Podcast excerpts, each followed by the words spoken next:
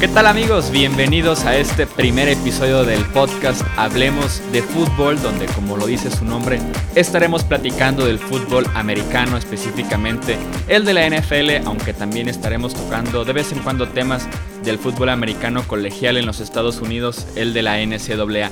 Mi nombre es Jesús Sánchez y es un placer darles la bienvenida a este primer episodio de un podcast que esperamos subir entre una o dos veces a la semana platicando no de las principales noticias como tal, no es un podcast que busca informar al público. Creemos que ustedes ya tienen toda la información y más bien estaremos platicando acerca de las noticias. Eh, tendremos secciones, de vez en cuando invitados, así que bienvenidos a Hablemos de Fútbol, un podcast que se escuchará en las principales plataformas para los podcasts. También tendremos eh, la oportunidad de escucharlo en YouTube y ya más adelante exploraremos más opciones para llevarlo a todos ustedes. El día de hoy, para arrancar con este primer episodio, platicaremos sobre los ganadores y los perdedores que ha dejado la agencia libre en sus primeras dos semanas. Estaremos alternando entre ganadores y perdedores para platicar ya sea de un equipo en general, de una posición, de un jugador. Ya estarán viendo eh, y escuchando la dinámica conforme avance este podcast.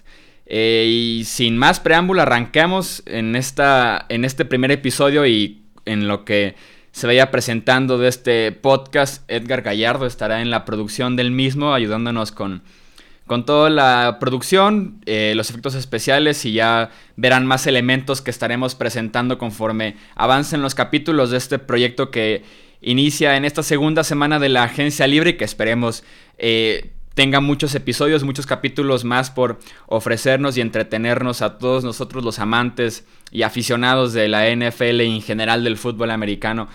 Empezamos con esta sección de ganadores y perdedores de lo que ha sido la agencia libre de la NFL 2017, con todos los hombres que juegan en la NFL, miden más de 2 metros y pesan más de 300 libras. Así es como uno de los ganadores, ya que si cumplías con estas características en lo que fue la agencia libre, seguro te iban a dar por lo menos 7 u 8 millones de dólares anuales. Este fue el caso de varios tackles, guardias, centros, cualquier posición en la línea ofensiva. Si cumplías con las características y eras medianamente bueno, ibas a recibir un cheque bastante grande, como es el caso de Kevin Seidler, el guardia que se fue de Cincinnati a Cleveland, que firmó por 5 años y 60 millones de dólares.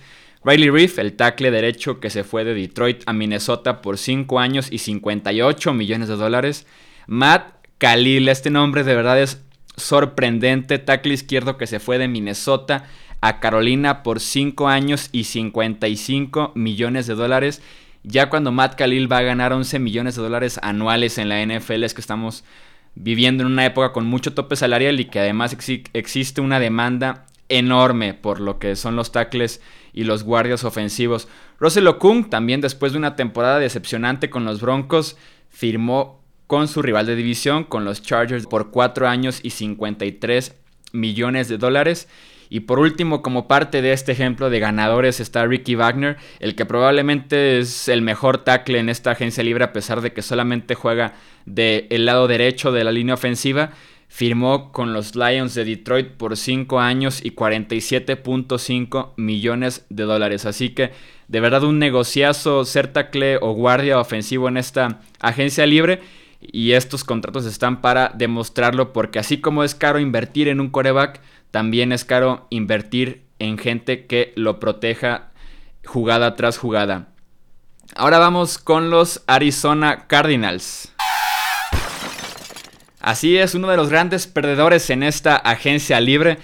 Dejaron ir en este periodo a Calais Campbell, a Kevin Minter, Tony Jefferson, DJ Swearinger y también le podemos sumar a Michael Floyd que lo cortaron ya cerca al final de la temporada regular solo para que se fuera a los Patriots y ganar un anillo de Super Bowl.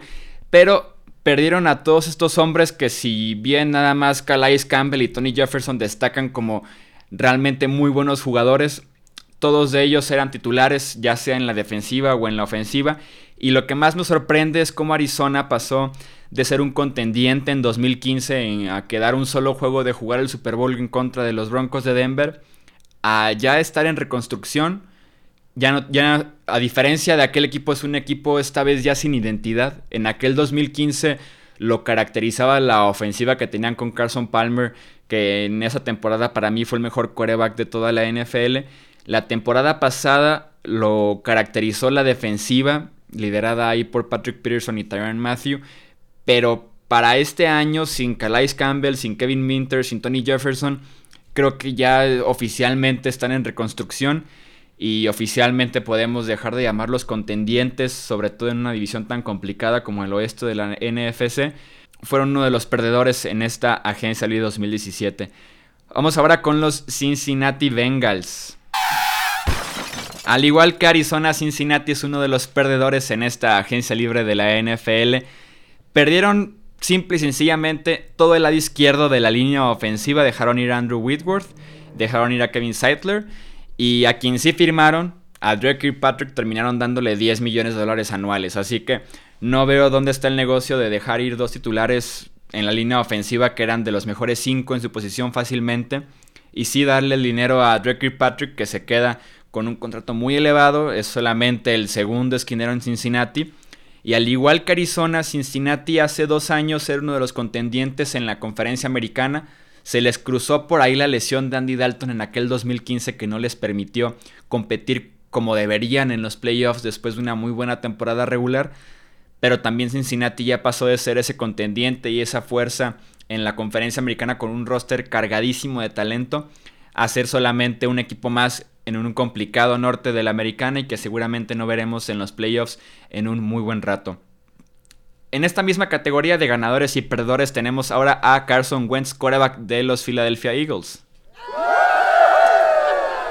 Así es, esta fue la reacción de Carson Wentz después de las dos semanas en la agencia libre en la que se movieron bastante bien los Philadelphia Eagles. Hablando de protección al quarterback, retuvieron a Stephen Wisniewski, el centro de Filadelfia, trajeron a Chance Warmack para jugar a un lado de él como guardia en esta línea ofensiva que luce bastante bien para el 2017 y además trajeron la gran necesidad de Filadelfia que era receptores.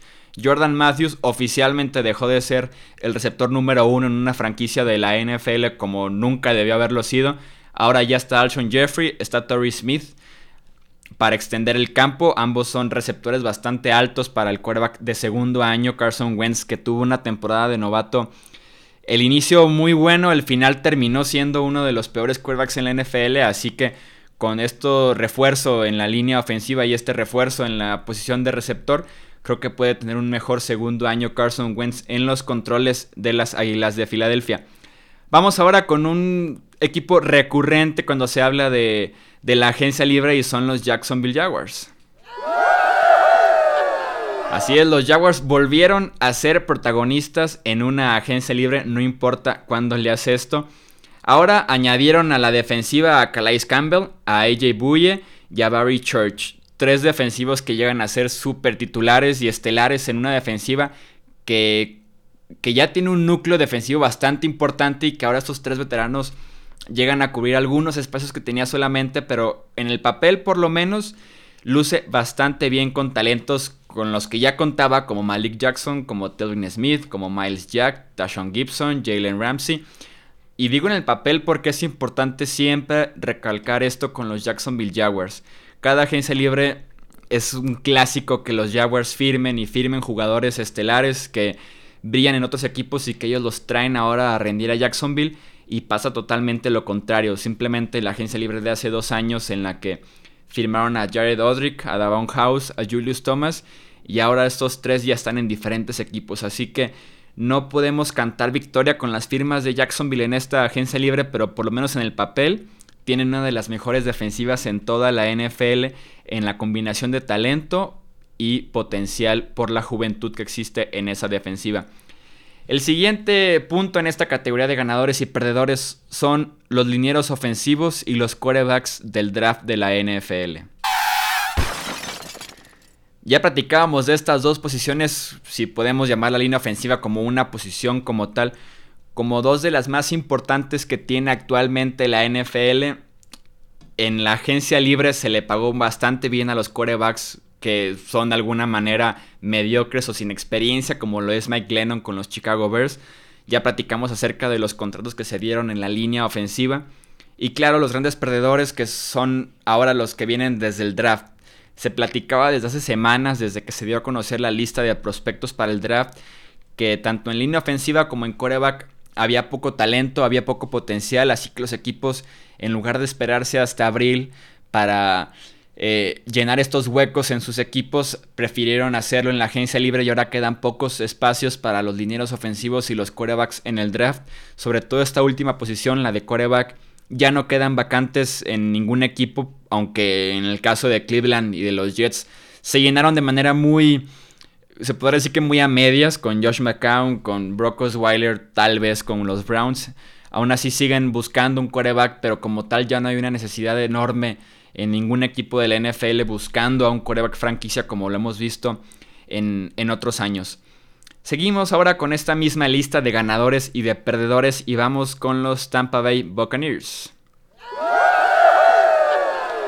Me encantó lo que hicieron los Tampa Bay Buccaneers en esta agencia libre de la NFL. Fueron solamente dos firmas, pero las dos de gran impacto y realmente no se mencionaron mucho como deberían en otros medios de comunicación.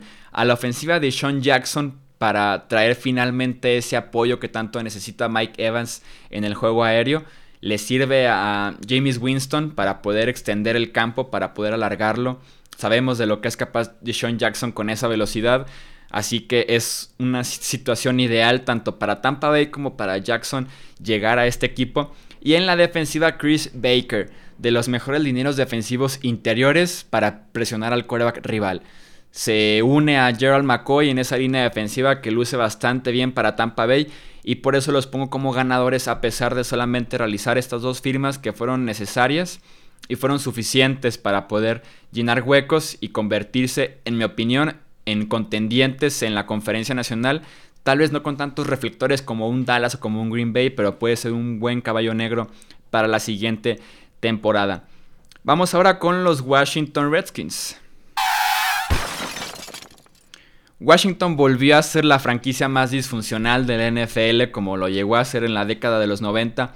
Vuelve a hacerlo en este 2017.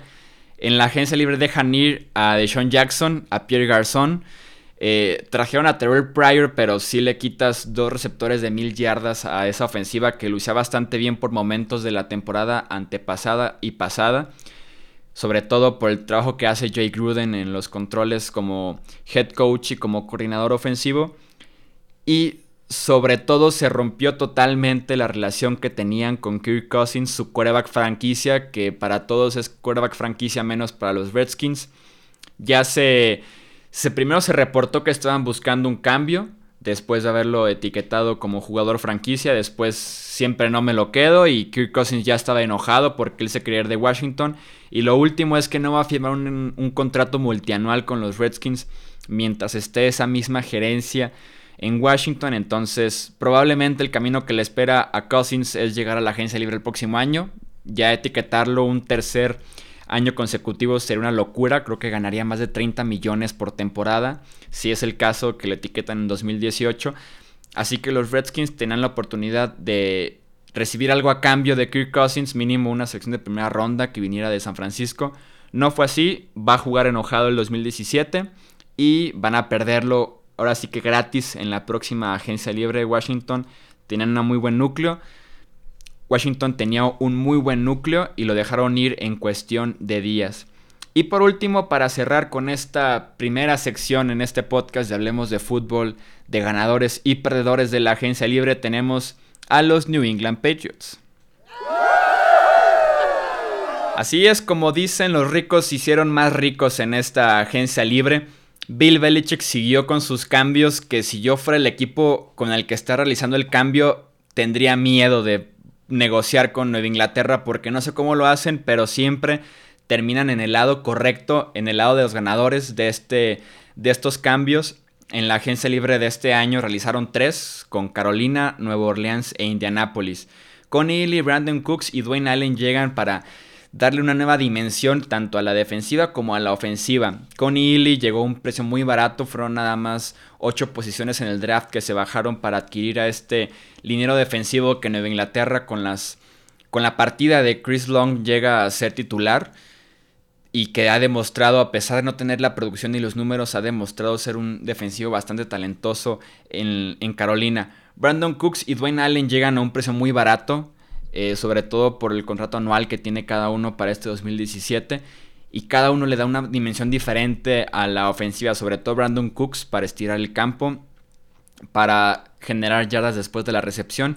Y en el caso de Dwayne Allen como un reemplazo directo a Martellus Bennett, mucho más barato mucho más sano y, también de menor edad. Entonces fue bastante bueno cada uno de estos movimientos que traen Nueva Inglaterra, talento, potencial, a un muy buen precio.